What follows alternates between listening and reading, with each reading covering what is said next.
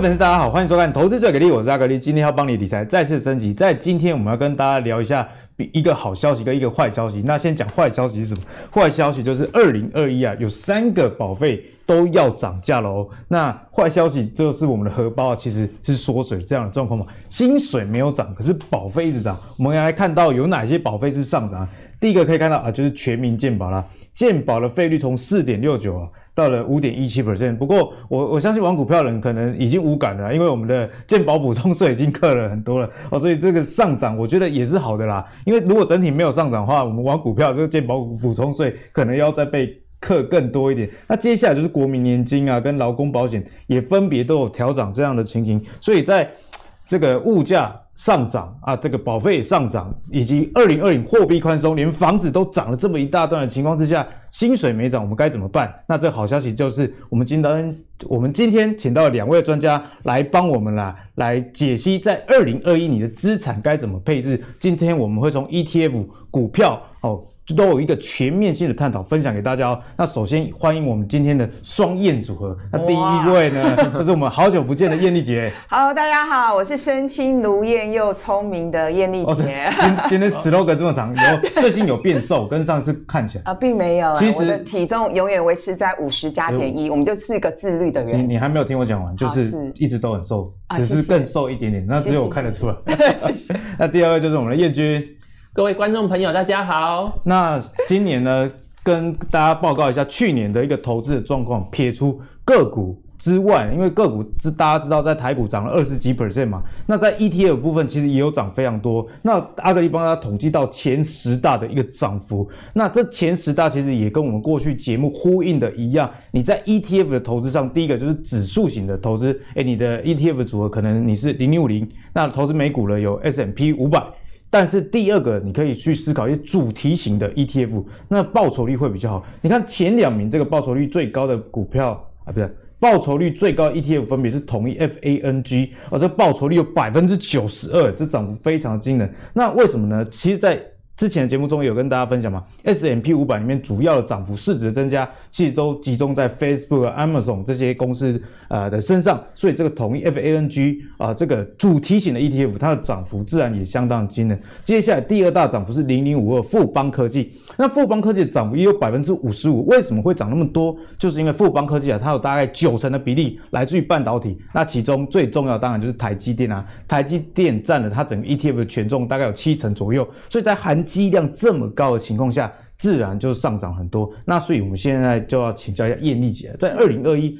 我们该怎么样去看待这些 ETF？思考上有没有需要一些进化的地方？哦，那当然就是说，大家可以根据你自己的兴趣以及你自己的一个掌握度去找你呃，这个就是我们刚刚提到有些还不错的 ETF 做一些布局跟规划。不过我先帮大家归纳整理一下，其实呢，我个人觉得最值得布局的还是两档 ETF，一档呢就是阿格力刚刚提到的，呃，是今年啊、呃，对不起，是去年涨幅第一名的是零零七五七，就是统一尖牙股 ETF。其实这档 ETF 我注意很。很久，坦白说，这也是我错失最标、最标、最标的 ETF，没有买，因为它涨太多了，我就一直觉得说我要等它回档，等它回档，等它回档，但是它永远不回档。去年就是这样子，所以呢，二零二一年我的新年的新希望就是赶快回档，赶快回档，我们才可以才可以买哦。那这一档呢，其实刚刚阿格里都讲讲的很详细哦，最主要就是 Tesla 也大涨，所以呢，它所有的这个相关的股票还有这个呃净值全部都都涨上去。那我觉得它唯一比较。可惜的地方是呢，他没有定时定额。那针对是这件事情，一呃，我还特别打电话到统一投信去跟他们拜托说，可不可以开放定时定额？因为零零五六、零零五六都可以定时定额，这样比较方便。对，那统一投信说，他其实呢也接到很多小资族的电话，他们有考虑哦，二零二一开放定时定额。考虑。哎，这好消息，如果真的可以开放定时定额，我第一个买。啊，第一个买。而且呢，因为定时定额没差时间点，今天宣布开放，明天大家就下单，好不好？好，那这个是 零零七五七。这么推荐。呃，因为其实我觉得美国还是全世界创新能力最棒的而且它前几大的这些持股都是毋庸置疑的一些公司。呃，就算他们这些公司获利不好，那 ETF 的设计的逻辑跟精神大家很清楚，它会做一些持股上面的调整。没错，所以 Banking 好。那另外一个这个零零五二，其实我在别的节目大家也持续推荐二到三年。那主要是它的成分股，台积电、联发科、联电等等。那它的特色是在于台积电加联发科占它的持股比例是高达八成。所以呢，如果说你看好台积电未来的竞争力，但你又觉得一张台积电的股票五六十万实在是买不下手的话，嗯、其实零零五二是蛮好的一种布局的方式。那当然也会有人觉得说啊，一张也要一张也要十万块啊，或者是买零股也是一种方式。可是我个人觉得买 ETF 有另外一个神奇的地方。神奇的地方怎么样？因为我自己有买 ETF，好，我也买股票，有买基金。我觉得买 ETF 比较神奇的地方是，你会觉得就算当天盘是大跌，嗯、可是因为它有分散。你就觉得好像活动度没安全感，对，心理上安全感比较强，然后你比较不会被洗出来。那曾经有人问我说：“那零零五二我现在有没有买？”我答案是我现在没有买，因为我有我有台积电。所以如果你没有台积电，你又想要有持有台积电的话，我觉得这其实是一个蛮好布局的。想要持有台积电，但是又不想要持有太多的台积电哦。还有另外将近三成是其他像是联发科、联电、日月光这些台湾诶一线的这些科技的大厂。对。那燕丽姐还有没有你的今年有一些独特的心法？有啊，就是呃每个人的资产状况跟风险承受度不一样，所以给大家一些建议，可以按照自己的一个需求来做一些配置。如果你真的很保守的话，你就买零零五六。那我刚刚提到，其实零零五六它可以单笔买，也可以定时定额。如果你真的没有办法掌握盘势的话，那当然就是用定时定额的方式。然后另外这档我真的很推荐，可是我发现很多人对它不太熟悉。哎，对，国泰 A 级公司债。它其实它现在的规模高达六百多亿哦，六百多亿蛮多的，很多。它其实当然是呃零零五零是一千多亿不能比，嗯、可是就债券型 ETF 来说，它其实是很大的一一档哦。那主要看名字就知道 A 级公司债，它的特色大概是怎么样？就是亚马逊啊、Apple 的公司债，你觉得会倒吗？如果会倒的话，美国就倒了，啊、对不对？不太会有违约率，违约率很低。这个 A 就是信用平等是 A 啦。嗯就是信用平等，好的，好好的，风险很低的。哎、欸，对我们会计师终于讲话了。那所以呢，呃，一般来说，这一档 ETF 它每一年的配息值利率大概是三点五趴上下，也是不错。哎、欸，也是不错。所以如果说你只不想承受任何风险，但是你觉得嗯能够赚比一年的定存利率零点七趴要来很多好一些的话，我觉得这一档大家可以考虑，因为现在这一档大部分买的都是法人。企业哈，好，嗯、那小资主，我觉得如果你真的真的真的超级无敌保守，嗯、我觉得可以考虑稳健型的话，当然就是零零五六、零零五零，大家比较熟悉，比较指数型的。对对对，那呃富邦台五十其实零零六二零八跟零零五零差不多啦，管理费有差一点点。对对对，但它其实追踪的指数一模一样，就是台五十哈，当然一张的这个价格也不太一样哈。呃，零零六二零八比较便宜。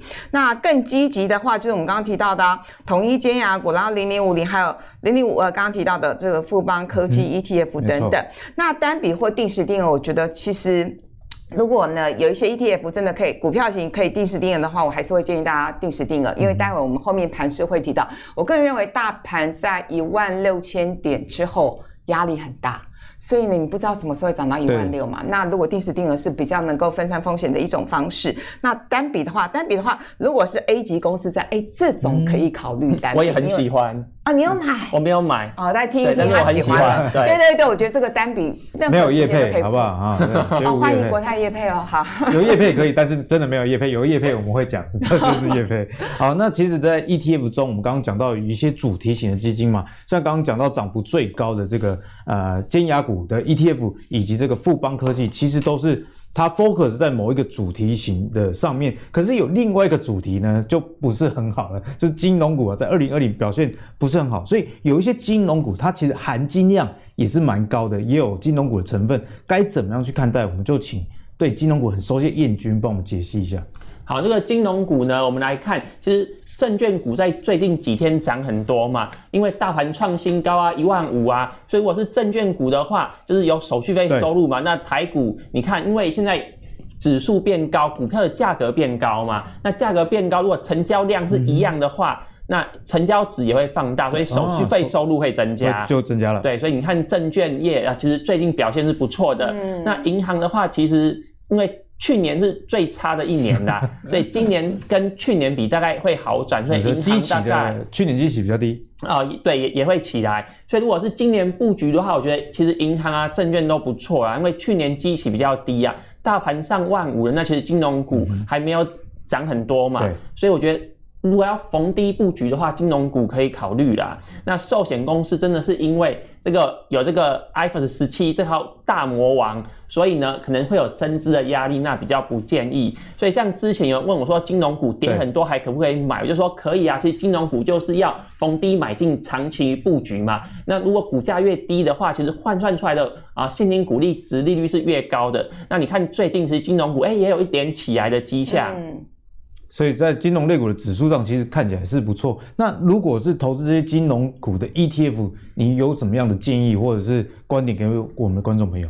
我觉得说买个股会比买基金好。我们来看，如果是买主动型的基金，会有哪一些费用？嗯啊，其实买基金的费用是非常高的嘛，就是我们请基金经理人操盘的要给他费用，然后钱放在保管银行的也要费用，那不管你申购啊还是转换啊等等都要费用，那全部的费用加起来啊，大概要啊两 percent 到三 percent 的，所以如果你买基金呢，你的报酬率就直接少掉两到三个百分点了啊，所以买基金呢是比较不建议的。所以你觉得 ETF 还是比较比基金好啦？好，ETF 的这个手续费呢比这个主动型基金要低一些啊，大概是啊一个百分点以下，嗯，但是我觉得还是偏高啦。那如果跟国外比起来的话，真的是台湾的基金的手续费是偏高的。那如果我们买基金是主动型基金的话呢，有一些不肖的基金经理人嘛，那最近新闻也是爆很大。那他到底买什么？他到底有没有？都是你台大的同学啦，应该是吧？呃，不部分是不好说。不是台大同学也有很优秀的，啊，哎，我们三个不是都台大？对啊，我们都台大。没有，是他们科系的的学生最多。哦，不不过我真的 凭良心讲一下啦，我是觉得台大同学可能稍微自私一点啦，就是能力很强，但是这方面可能要改一下。没有，你是说你你不不包含我们的两个？我尤尤其是财经系毕业，可能对对对，因为我们课本都教说要以这个获利极大化为目标，钱越多人越快那，这个是经济学的假设嘛。台大财经的教授那个骂死。我是觉得这样也不好，就是人生除了金钱，还有很多的目标，道德啊等等。台大财经的良心好不好？好，良性就来帮我们解析一下。对啊，所以我就建议大家说，尽量不要买主动型基金。主动型基金避免。对，那如果是买 ETF 的话呢，其实手续费是比啊主动型基金来的低的。是。但是跟股票相比啊，其实还是偏高啦。嗯、像呃这个管理费的话，如果你是买股票是没有管理费，我们想买什么自己决定嘛。嗯、但是如果是买 ETF 的话，好，因为这个基金经理人呢，他有啊。帮我们从事一些啊选股一些操作，去追踪指数，所以呢，我们还是要支付一些管理费。那我就举啊零零五零零零五六啊来做例子。那零零五零跟零零五六呢，其实每一年呐、啊，就是我们都要支付大概零点四二 percent 跟零点七六 percent 的这个手续费。对。但是相对于国外，例如说 S M P 五百这个基金呢。那大概手续费是零点零四 percent，是不是差很多？哦，差蛮多的。对，所以差十倍以上。台湾的基金真的是手续费收的太高了。那所以你换个角度来想嘛，那这一些呃销售基金的，其实这一些金融业，其实它的获利就还不错。对，在我们前几集，不管是燕君还是张杰，都有跟我们分享到元大金嘛。嗯、那零零五零、零零五六就是元大投信发行的。嗯。那所以呢，你如果觉得这费用贵，但我觉得在投资人都要有正反的思维。嗯、那你如果比较正向思维，你就去找。啊，收这个基金高额管理费的金融股，嗯，那看元大金最近涨势也是相当不错。是啊，对啊，因为很多小资主他不想要买哪一些股票嘛，那干脆就买这一些啊指标型的基金。那我们来看哦，如果是啊台股的报酬率是七 percent 好了，那因为这些 ETF 要缴管理费嘛，它扣掉以后呢，其实这一些基金它的报酬率啊就不到七 percent。如果啊一块钱。去买这一些金融商品放三十年的话，对，我们买的大盘是不扣管理费的，它一块钱放三十年之后呢是七点六一块，但是我买零零五六的话，不好意思，那钱呢就只剩下六点一五块。哇，这个管理费的费用只要时间拉长，哦就会变得非常显著。是，所以我建议大家呢，其实现在盘中有零股交易嘛，嗯、那很多券商呢，其实下单的话。手续费呢没有这个最低二十块门槛的限制，其实一块钱就可以了。嗯、好，所以如果真的是小资族呢，那就是要常常收看我们的节目，然后看说有哪一些好股，直接买股票，觉得可以省掉被这一些基金公司赚取手续费的这这个啊机会。所以彦军的路是说，你觉得 ETF 还是比主动型基金好吗？对。但如果你有选股能力的话，你觉得买个股？又比 ETF 还要好。我觉得真的是初学者真的不想要买什么，或者有一些国外的公司啊，或者是啊金额比较高的，真的是没有零股交易，那可能去买 ETF，充分分散风险。我觉得这是一个方式。要比方说他可能半导体看不懂，他去买富邦科技，是那想要追踪这个美国诶尖牙股。但是没有美股户头，也没有那么多钱，对，他可以去用主题型 ETF 的方式去投资。那我想，任何的投资商品其实没有绝对的好坏，嗯，就看大家各自的资产以及你的个人的能力来决定。那我们接下来要跟大家分享，就是在股票相关的一个议题喽。那其实台股啊，在去年呃封关是非常亮丽，收一四七三二点，全年涨了二七三五。涨幅有二十二 percent 哦，所以是非常好的一个涨幅，仅次于丹麦跟韩国，所以是世界第三好的一个这个市场啊。那上市柜的市值也多了九兆这么多。那其中呢，去年比较夸张的，帮大家列出来，美德医疗啊，在二零二零年涨了两千三百一十三 percent。不过第二股还是要看你个个人有没有那个本事跟能力去承受。那回到二零二一。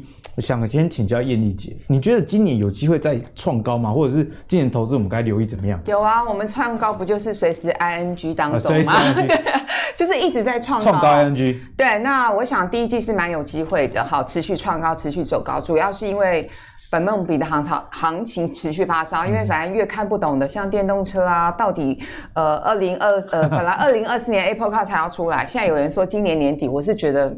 没有那么快，但是无所谓，不管有没有，股价就已经先上涨一大段。对，反正呢，就是 Q 梦呃 Q one 本来就是一个做梦行情，嗯，那第二季我会觉得有一些风险存在，因为第二季本来就是电子股的一个淡季。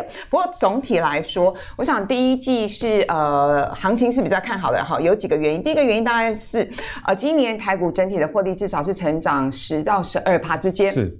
甚至有一些外资分析师认为呢，极有可能是进一步成长到十五趴。我想十五趴这数字就非常的好。嗯、那第二个，当然外资去年卖台股是卖的是五千多亿。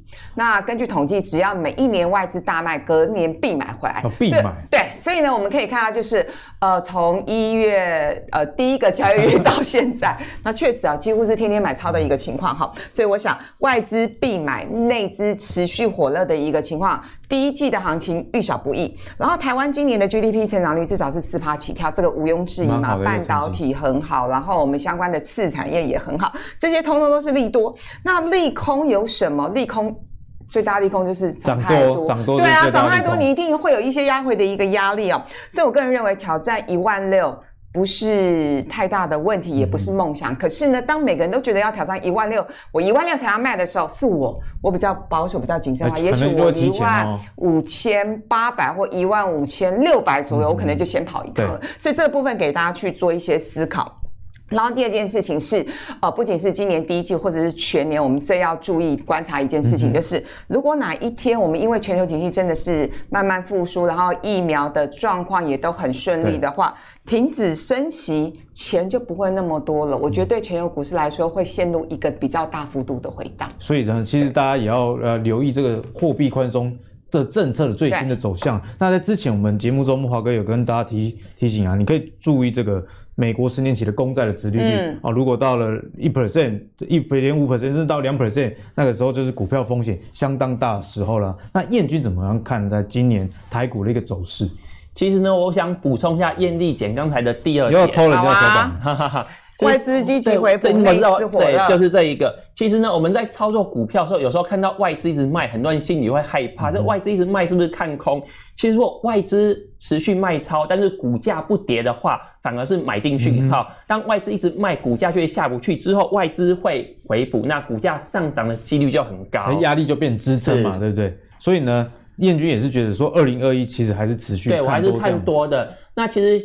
像今年的一月，就是很明显有这个圆月效应嘛，就是一月的时候，股价上涨的几率特别高啦。嗯、第一个是因为资金行情，不管是欧美的圣诞节啊、新年，还是台湾的农历过年，领到这个年终奖金，其实都有资金行情。像因为美国今年疫情很严重嘛，所以每个人可以领到六百美元的这个补助金。那这些资金不一定大家会投入股市啊。嗯、那你们想，那这个不投入股市，是不是对股价就没有影响呢？可是大家想一下哦，如果领到这六百块美金的这个资金，就算不拿去买股票，可能会拿去消费啊，嗯、拿去消费这一些厂商、这些企业，是不是营收获利就增加？那是不是股价上涨的几率就增加了啊？对，就是所谓的资金行情。嗯、所以今天彦军其实在后面，我记得也有一档股票，我有先看过，也是跟这个政府的补助是有关系的。对，所以呢，等一下就请继续的留意彦钧。到底要讲哪支的公司了？那首先呢，我们讲完行情之后，接下来就要讲股票啦。那先请教一下燕丽姐，有没有哪一些族群是你觉得哎、欸、还蛮看好的？我觉得 Q one 都会涨啦，每一个产业都会涨，只是涨多涨少的差别哦、喔。那呃有几个族群给大家做一些参考。第一个当然就是涨价概念股，嗯、那很多的电子的次产业几乎都是涨声不断，包括就连船产的航运啊、钢铁、造纸啊，通通都在涨。涨价缺货，这四个涨价缺货，其实就是最近一直都在调。呃，调涨价格，这个逻辑很简单。嗯、当你最上游的晶圆代工的价格都在涨，你中下游一定涨，铁定涨。一定的逻辑是这样。对，那明星产业股当然就我个人非常看好电动车，当然这个就是炒本梦比。我们刚刚节目里头前前面有提到，现在电动车概念股很多的本益比已经炒高到三十倍以上，很多公司都还没有赚钱。对，大家都说好贵啊啊，本来就是这样嘛，嗯、反正资金追逐哈，所以从零组件到组装好到呃所有的一些相关的一个次产业，嗯、我个人觉得其实整个呃电动车产业呢，大家可以做一些留意。因为有些人看的是未来的趋势，他觉得电动车虽然现在不赚钱，嗯、但是燃油车的比例一定会减少，去往电动车发展，他们事先布局啊，所以会看到说，哎、欸，好像本益比都很高啊，这股价提前反应。那这一种呢，就是大家要多做留意啊，就是当行情好的时候，市场热的时候，当然股价是一路上涨没有问题。但是如果当这个大盘翻空的时候，要跌是先跌这一种，就怎么上去怎么下来。对，没错。那弱势美元股啊，那个美元指数破九十嘛，现在八九多。嗯、那台币呢，这个也升破了二十八到二十七多。那当然，弱势美元概念股、原物料、塑化资产等等，我想都会有一些机会。然后高值利率概念股，个人认为其实这个族群比较像是鸡肋，食之无味，弃之可弃。但有些人就不喜欢 股价波动太大嘛，所以水泥啊。哎，不能讲到食品，食品是阿格力的最爱。食品最近也涨很凶。对对对对对对对，我觉得水泥比较像了哈。好啊，或者是像就连 notebook，呃，预估今，因为他们去年获利不错，所以预估今年配息也配得不错哦哈。好，所以那再加上刚刚提到的金融等等。彦钧的出来讲金融啊。对啦，那其实我只有一个结论，结论就是买你自己最熟悉、最懂的产业。我觉得这很重要，这很重要。对，因为像这一波，呃，原物料概念股讲个爆料。原物料概念股到底到底是谁在买？几乎都业内人士买。内。像我一个朋友，他某档股票、嗯、快讲不出来，他某档股票呢、嗯、买了八九千张，好。八九千张，业内人士嘛，业内人士嘛，因为他他就知道说报价都在涨啊，所以一路。就不讲了啦，会被他打。那他们的逻辑也是很简单啊，我看到报价在涨，那我自己的成本被侵蚀，那我要想办法，我要生另外的获利出来嘛。那我就去买你们公司的股价，航运也是一样啊，对，航运。那造纸也是一样啊，所以这一波原物料几乎都是业内在买。但我像我另外一个朋友，他是这个汽车产业的，那他就是买电动车概念股啊，因为他知道说，虽然这是一个未来明星的题材，但。呃，我很清楚，呃，到底是哪几家公司，呃，这个获利或者是扩产的计划是在的。我想有扩产未来的获利趋势跟想象空间会比较大，就是真的有基础的，而不是只有那个无稽之谈。对，没错。那我觉得这个在能力圈里面买股票真的是非常重要一件事情。那接下来燕军就要帮我们分享了。嗯，最近啊，你有有没有一些观察？不要再讲什么银建股、金融股好不好？已经已经播了，大家观众都已经腻了。今天有没有新梗？有有，今天绝对有新梗。那我们来看。现在新台币很强势嘛，盘中到二十七字头，对那到底要买什么？就是要买内需股嘛。所以当新台币升值，就是要买银建股，对不对？也对啊。但是现在央行打炒房嘛，所以银建股表现比较。不过我帮业局补充一下，目前打房这个效果看起来还没有显现啊。因为从十二月台湾最大的这个代销龙头海月是哦，海月十二月营收突破了五亿，是去年一整年最高的单月的营收。所以我们之前跟燕军也有讨论过嘛，如果代销业者的成绩是好的，那建商业绩理所当然也会不错。是，好，那除了银建股以外，到底有没有其他产业可以买呢？我觉得就是家电业。哦，家电，哎，买房子就要买家电。家电，对，对啊，所以家电跟银建股它是息息相关的。那家电业呢，它也是很标准的内需股，它去采购的原物料呢，付给供应商是付美金，但是销售的对象呢，是付给国内的消费者，都是收新台币。对，当新台币强势的时候呢，这些公司它的获利就会上来。嗯、那我们目前有家电五雄有哪五家呢？啊，分别是东元、啊、呃、大同、森宝、三洋电跟和联硕。那里面其实很多也是有一些资产的题材嘛。是。但是这五家公司啊，我最喜欢的就是和联硕。哎，和联硕为什么？因为和联硕常上汽车旅馆嘛。听说是台湾汽车旅馆都是用和联的，因为比较便宜。听说这个生活投资，投资生活嘛。那为什么我会发现和联硕就是去汽车旅馆？绝对不是，好不好？汽车旅馆虽然很漂亮，可是还是要钱会节俭，都在家里。不是啦，不是啦，乱讲。不要爆自己的料。乱讲，乱讲，乱讲。好了。为什么会发现和联硕？因为它电视机、冷气机很便宜啊。对，其实市占率蛮高的。对啊，物超所在台大校园走路那个外面外机都是和联的。对，因为如果是公家单位要采购，就是要拼成本嘛，嗯、谁的那个价格比较低，就会去啊、呃、买它的产品。和联硕啊，物美价廉啊，品质好啊，物超所值啊，嗯、所以我个人买家电我也是会买和联硕的啊，又便宜又好用啊。欸、这个我可以 echo 验证一下，我有买过三台和联的那个静音电风扇，因为蛮便宜的。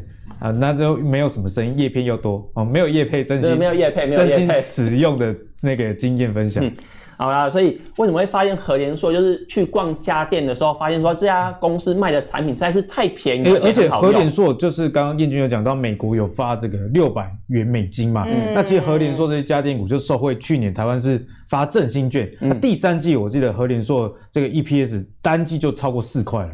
它的这个啊、呃，今年的获利比较好，除了政府有一些补助的方案以外呢，就是另外跟疫情也有关系。疫情有关系。它主要是卖啊、呃、冷气机的嘛，嗯、因为它的冷气机有一些过滤杀菌的这个功能。那大家虽然台湾就是没什么疫情，但大家还是会怕嘛，就是哎换、嗯、一个有过滤有杀菌功能的比较心安嘛。嗯。啊，所以今年的冷气也是卖得很好，业绩非常的好。那我们看到它的毛利率，它的毛利率在所有家电五雄里面是最高的。所以它的财报还一度被怀疑说，到底有没有造假？我们看到高的毛利率高出蛮多的。它的毛利率啊，三十九点四成哦。那其他的大概在两成左右，其他都两成左右啦。嗯，对，所以有人就怀疑说它是不是造假？其实不是啊，因为它的产品呢，它主要都是集中在冷气机跟电视机。是，所以它的冷气机大概占七成，电视机占两成。哦，比重这么高啊？对，就是。它不像其他家电很分散，又卖洗衣机呀、啊，又又卖又又卖什么其其他很很多的，所以它就是把这个火力呢集中在这两项主力产品。冷气跟电视。它在采购的话就可以啊压低成本，在生产上也也是啊，就是大量采购、大量生产，然后去降低成本，所以毛利率就比较高。嗯、所以它的产品结构确实跟是跟其他家电厂有点差异、嗯。对，那我们来看和联硕，和联硕呢，它的毛利率啊是。季季上升的，我们看到从第四季啊到这个去年去年的第三季呢，它的毛利率是这个红色这一条线嘛，它是啊啊持持续上升的，从三十四 percent 上升到四十 percent。好，那么毛利率会是上升呢？好，第一个原因就是因为我刚才说的嘛，它是内需股啊，它受惠新台币升值嘛。好，新台币升值呢，它。采购采购原料啊，美美元的成本是下降的，那收的是新台币，是强势货币嘛，好，所以毛利率会上升。好，另外一个原因呢，是因为油价下跌，然后油价下跌，油价长期处于这个呃低档的状态。我们看到冷气机的外面都有一个塑胶壳嘛，啊、嗯，那个塑胶壳最主要的原料就是石油啊，那因为原料。的这个成本，石油在二零二零年的时候长期处于低档嘛，对啊，所以它成本下降，所以毛利率就要上升了。嗯、好，因为我们家电外面通常都会有一个塑胶壳，好，这个是过去的表现嘛。那为什么啊和联做最近会一直涨呢？啊，主要是因为你知道现在政府有个政策吗？嗯、就是中小学每一间教室都要加装冷气机。哦，我有看到这个新闻，嗯、好像是从今年七月开始有预估有十万台以上的这个安装量。怎么那么好？记得我小时候都很热，都没有冷气。那现在时代在进步啊，中小学一间教室装两台啦。对，所以这样子的话，如果每间小学都装的话，那其实对和联数来讲是很大的一个商机。而且这些投标厂商是不是大部分应该是国内的得标的几率比较高？对，那目前有八家厂商符合资格，可是我们来看，如果是政府采购。政府预算有限嘛，要买什么？没看秀。对啊，当然就买。我觉得和联硕的几率很高啦。那另外就是政府这个补助方案讲究这个节能嘛，因为我们要发展这个再生能源，我们要节电嘛，所以政府规啊、呃、认为说呢，如果买这个节能的这个家电，应该要有补助，货物税的减免。我最近有在两千块。对对对，最最高两千元。对对，这个节能一直到今年的六月，所以我是预计说到今年六月这个。补助方案快要结束的时候，可能消费者还还会有一批抢购潮。对，就像期中考、期末考，我们都是前一天才念书一样。没有没有，我很 早就念。你很早就念。哦，我你学霸，我跟我们跟你没得比，好不好？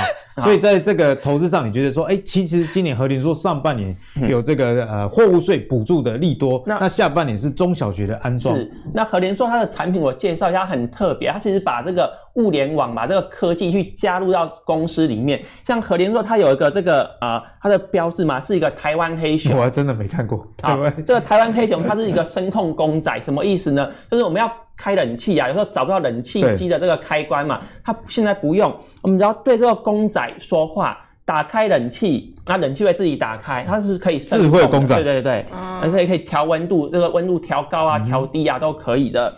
那另外这个和联硕呢，它也有发行那个啊。呃就是物物联网，对，就是我们用手机啊，不管是安卓的还是苹苹果的，其实都可以直接去遥控这个冷气机。有时候出门发现啊，冷气忘，忘了关，哎，其实用手机就可以把把它冷气欸。现在这个物联网需求真的非常高，现在连洗衣机都都有 WiFi 了，最近在添购洗衣机。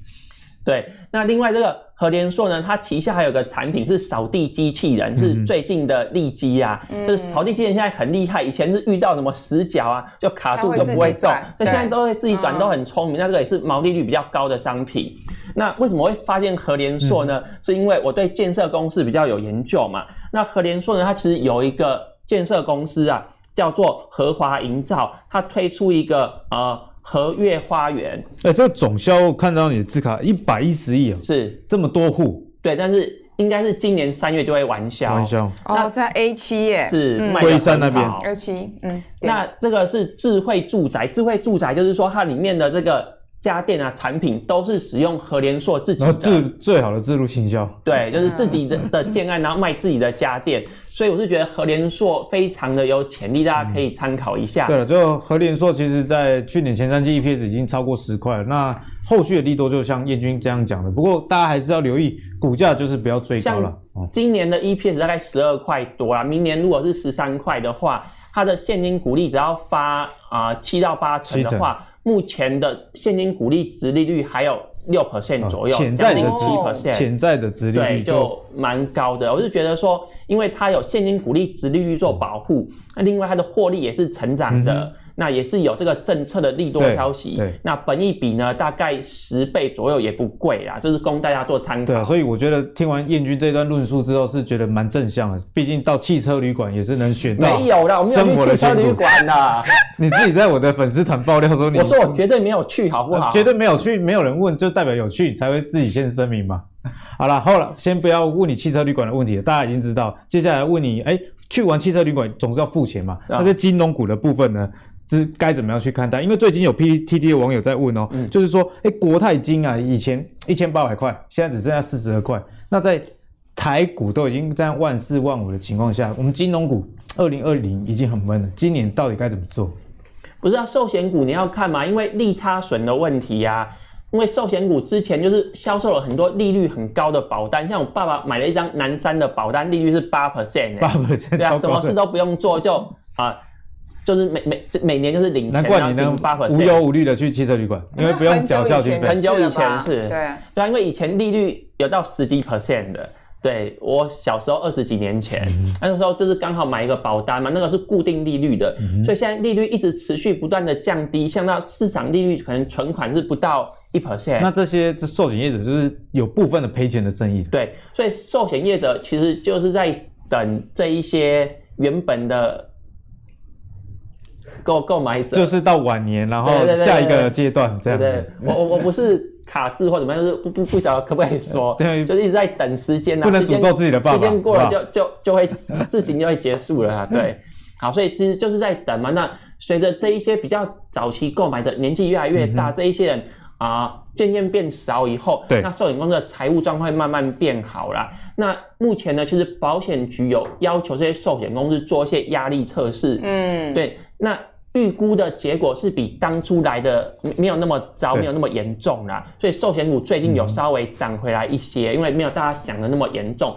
但是我觉得还是不太好啦，就是比起银行跟证券的话，我觉得寿险的风险是比较高的，所以我还是建议大家资金可以布局啊。呃银行股或是证券股、寿险股比较多的，应该要避开、嗯。其实燕君在我们节目中已经多次跟大家论述了，如果想要投资金融股的，可以挑选手续费比较高的这个族群嘛。毕竟生命会自己找到出路。哦，零八年的时候，那时候也是货币宽松，然后利率降低，可是很多银行的手续费大幅的提升，像燕军提过的中信跟玉山。哦，那如果你是呃对台股的成交量有兴趣的话，就元大金。那在我们的投资最给力的 YouTube 频道，其实现在都帮大家整理了播放清单。所以如果对燕军之前的金融股啊，你有没看过的话，想要深入了解的话，请记得去播放清单里面选燕军的一个呃主题包，就可以看到这个相关的一些内容啦。那接下来就要问一下一一些呃美元相关的问题，要请教一下我们燕丽姐，因为台币这么强的情况下，其实很多人都想说。到底该不该买美元，或者是说美元该怎么样去配置？我们该怎么看？呃，应该这么说，我想台币跟台股其实是息息相关的。那既然呢，大家有很认真看我们前面节目的话，就知道我对第一季的行情其实是蛮看好的。那既然第一季的行情遇小不易的话，台币也就遇小不易。意思是说，因为呃外资要进台湾买股票，所以呢外资还是会把钱汇进来，所以呢呃台币的需求是比较大的。那所以如果大家真的对美元有兴趣的话，其实纯美元现在利息也不好啊，也没有什么利率嘛。哦，那呃，主要还是因为如果你真的是有一些美元的需求，比如说很多那个大哥大姐就说小孩子要在美国念书、出国啊，贸易上的需求。对，当然见到二十七二七字头，我觉得大家可以逢低做一些布局啊，因为我们真的不知道大家台币这个阶段会不会真的。升到二十七点三这个价位，但二十八以下，我觉得做一些布局，我觉得其其实长线来说应该都是赢家。所以总结来说，如果对美金真的有需求，那现在确实是一个好的时机。对，就是分批买嘛。那如果纯粹要玩汇率的，可能就。比较保守一点，可能是比较好的一个方向啦。嗯、那接下来就要来问一下彦钧啊，嗯，依旧是跟你的同学相关的议题。是，最近听说理专 A 了很多钱，尤其是台差什么银行，听说就几亿嘛。所以金管会就要求这些银行要进行压力测试。那这个压力测试有可能会影响到现金股利的的一个发放。那燕君怎么看待这个议题？会不会真的影响到现金股利的发放？毕竟这个。金融存股族最 care 就是股利的部分，我是觉得还好啦，只是因为以前呢，就是我们没有把作业风险这一块纳入考量。那最近因为理专 A 钱的情况实在是太频繁了，所以呢就把作业风险这个因子也纳入考量。就是你那些同学最近都开保时捷，我是觉得真的是，我这其实我很讨厌 A 钱这种行为啦，就是你。你你利己没关系，你不要损人嘛。嗯，对。那我真的是觉得把自己的快乐建筑在别人的痛苦上，觉得真的是很很要。说的非常好，所以上汽车旅馆的人其实没有大家想的那么坏。我没有上汽车旅馆啊，你们的话题一直围绕在这。让他自己讲。我跟大家补充一下，就是到底银行做压力测试的项目有哪一些？它的项目呢？好，例如说看总体经济的啊、呃、情境啊。看这个美元啊，欧元区、大陆地区它的经济成长率啊，国内的失业率啊，那其中还有个是房价下跌的等因素。嗯、那另外呢，就是我们做的这个房价下跌部分，它的压力测试。那如果啊、呃，台湾的房价下跌十六 percent 的话那这样子各个银行它的风险承受度会怎么样？会不会造成影响？好，那如果台湾的房价下跌是十六 percent 或是二十 percent 的话，就是各银行会出现可能数十亿、数百亿的呆账啊，所以其实银行反而更不希望房价跌的是银行。对，那所以我们看嘛，当出现这一些啊，如果真的出现房价下跌的话，其实银行会有很大的损失嘛。那跟理专这个 A 钱 A 个啊几百万、几千万或者是上亿，其实金额是小的。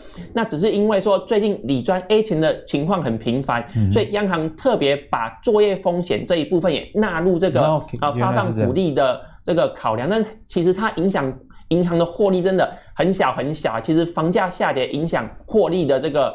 啊、呃，空间会比较大，所以要去担心说，哎，明年的股利到底会不会受到影响？嗯、其实不是担心说有没有理专 A 钱，应该是担心说，啊、呃，这个台湾的房地产市场会不会崩盘？所以燕君就是意思就是说，叫央行不要再打房了，是这个意思吗？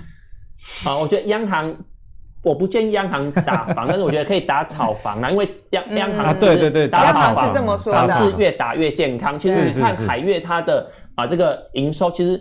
没没有什么下滑嘛，一样是表现很好啊。对，所以其实目前市场上是刚性需求啦。我是觉得银建股可能短期之间投资人会害怕，会不敢进场。嗯、其实长期而言，我觉得基本面体质都还是不错的。嗯，虽然那个彦钧有一间房子嘛，而且是投资用的。但是应该不算炒房，因为只有一间，我只有一间，啊，只有一间，一间是 OK 的啦，好不好？那银建股最近燕军也有受伤，蛮重的。不过呢，他还是很诚恳的呼吁，就是说大家不用太担心银建股，毕竟这个是打炒房，不是打房，嗯、就是大家不用过于的去担心。那最后要跟大家聊一下航海王的议题啊，因为我们知道在那个二零二零第四季，杨敏跟长隆这两只股票可以说是飙翻天这样的情况下，虽然现在运费还在涨，以及啊这个缺供问题。还是存在，不过燕丽姐，我们到底该怎么样看今年第一季的这些航运股？我先讲已知的利多不是利多，哦、已知的利多不是利多哈。那大家都知道，其实呢，呃，去年第四季、今年第一季航运股交出来的成绩单一定不错嘛，因为运价是不停在调涨，因为三缺的问题，什么缺工啊，然后缺柜等等。那以阳明来说，那呃预估呢，我们看一下。前三季呢是零点七了哈，那预估呢，因为十一月就已经赚一块多了，所以呢，全年至少应该有机会，大概是两两块多，甚至到三块钱。那二零二一呢，现在法人的评估大概是三到五块钱之间。为什么 range 这么大？就是因为不知道下半年到底什么样。对对对。而有人估长荣今年九块钱，我真不知道这。我看过最夸张的数字是九块钱。因为你看今年十一月它自结的 EPS 是零点八八块嘛。他就可能把它直接用这个乘以十二，是这个，我觉得这样子推有点逻辑上的一个迷思哈。好，所以我刚刚说已知的利多不是利多，嗯、那最主要还是要观察报价。对，那报价呢，每个礼拜五会公布。好，那大家认真一点的话，你就上网看；不认真就来问燕君。相关的报价呢，呃，当然因为我们节目录影时间哈，我们只能往前一周来看哈。欧洲还在调，地中海、南美啊，美美国线已经下那个下跌了。那亚洲大概是平盘附近上下了哈。那我想这些利多大家也都知道。那呃，主要还是筹码的状况。筹码呢，其实这一路来，投信跟外资其实买的都不多，都是小买。就我刚刚前面讲的逻辑，嗯、其实都是业内人士在在买。那要特别提醒大家一件事情，就是其实我去看了一下，他过去二十年，举凡他呃前一年。股价就说它获利大好，它的股价高点几乎都是落在第一季，哦、第一季几乎都是在落在第一季，嗯，没有太多的例外。所以我这次的看法还是认为航运股的股价的高峰应该也是会落在第一季，这、嗯、第一季蛮长嘛，但是一月、二月、三月，其实落在第一季是正常的。为什么？嗯、那我们看美国嘛，那美又要拖人家收板，OK 啦，学弟嘛，照顾一下，谢谢谢谢。我们看为什么？啊、呃，第四季会是高峰啊！第四季因为呃，美国有感恩节嘛，有圣诞节，那这些生产消费性电子产品的都是在亚洲地区嘛，印度啊、越南啊、啊中国大陆等等，需要借由这个啊、呃、海运呢，把这个货品运到美国、运到欧洲，所以第四季是消费性电子的旺季啊，所以航运可能也是在第四季那个时候会比较热，那第一季可能就会开始走下坡，随着啊台湾啊啊。呃亚洲地区农历新年过完之后，嗯、可能报价我觉得下滑的几率蛮高的。然后每一年年初刚好又是大家买新车，其实新车大概也是在第一季上岸的。差不多，差不多。那当然测试也很好，所以我总结给大家一个小小的结论就是呢，其实现在的资金已经没有集中在航运股了。嗯、好，现在资金比较追逐的是电动车。对对，变好快哦。对，变很快，资金几乎都是这样来一次。大家有没有发现，其实去年的行情蛮有意思的？只要一个族群法人觉得有意思，一波拉到底，结束就结束，就对，就没了，就 game over 了。所以其实我觉得，如果说你手上还有航运股的话，你可以等反弹做一些减码。那如果说没有的就也不需要去追了，反而是下一个明星产业，我们刚刚讲电动车，或者是有其他的明星产业，大家可以做一些布局。嗯、对，有要补充吗？我补充一下这个钢铁，好，就是最近钢铁大涨，哦，也很强，其实跟航运是息息相关的、哦，没错没错。那为什么呢？因为我们钢铁的原料有一个是铁矿砂嘛，那另外就是废钢，废钢把它回收再利用。废钢最大的来源就是啊旧船，就是把旧船啊。就报废以后回收再利用，但是现在航运线这个啊运价一直上涨啊，谁、嗯、要报废旧船呢？对，如果你不报废旧船的话，其实就没有这个废废钢，是好，所以原料就减少。那刚好巴西那边啊洪水嘛，土石流又影响到这个铁矿砂的供给，好、嗯，所以我认为说这个。钢铁的这个价格上涨也是一时的，那之后随着这个呃运价的下滑，那又有一些旧船拿去报废，那这个原料的供给又恢复正常的话，那钢铁的价格也会下来，就供大家做参考。谢谢我们股海百科燕军的一个补充啦。那今天的节目呢，其实我们从 ETF，例如说我们讲到主题型的一些 ETF。统一的投信有一个 FANG，那富邦科技其实里面的半导体权重将近了九成。如果你在今年的投资上对哪一个产业有兴趣的话，不妨去找相关的主题型 ETF，可以减少你买个股这样的一个风险。那在今天的股票讨论里面呢，我们跟大家分享很多金融股以及内需股，甚至是燕丽姐提到了一个几大的题材，你可以根据你自己是比较保守型的投资人呢，是零股利为主的，还是操作价差的，去选择适合题材的股票。相信这样在操作上就比较能事半功倍哦。那如果你喜欢阿格力的投资最给力的话请记得上 YouTube、Facebook 以及 Apple Podcast 订阅，投资最给力。我们下次见，拜拜。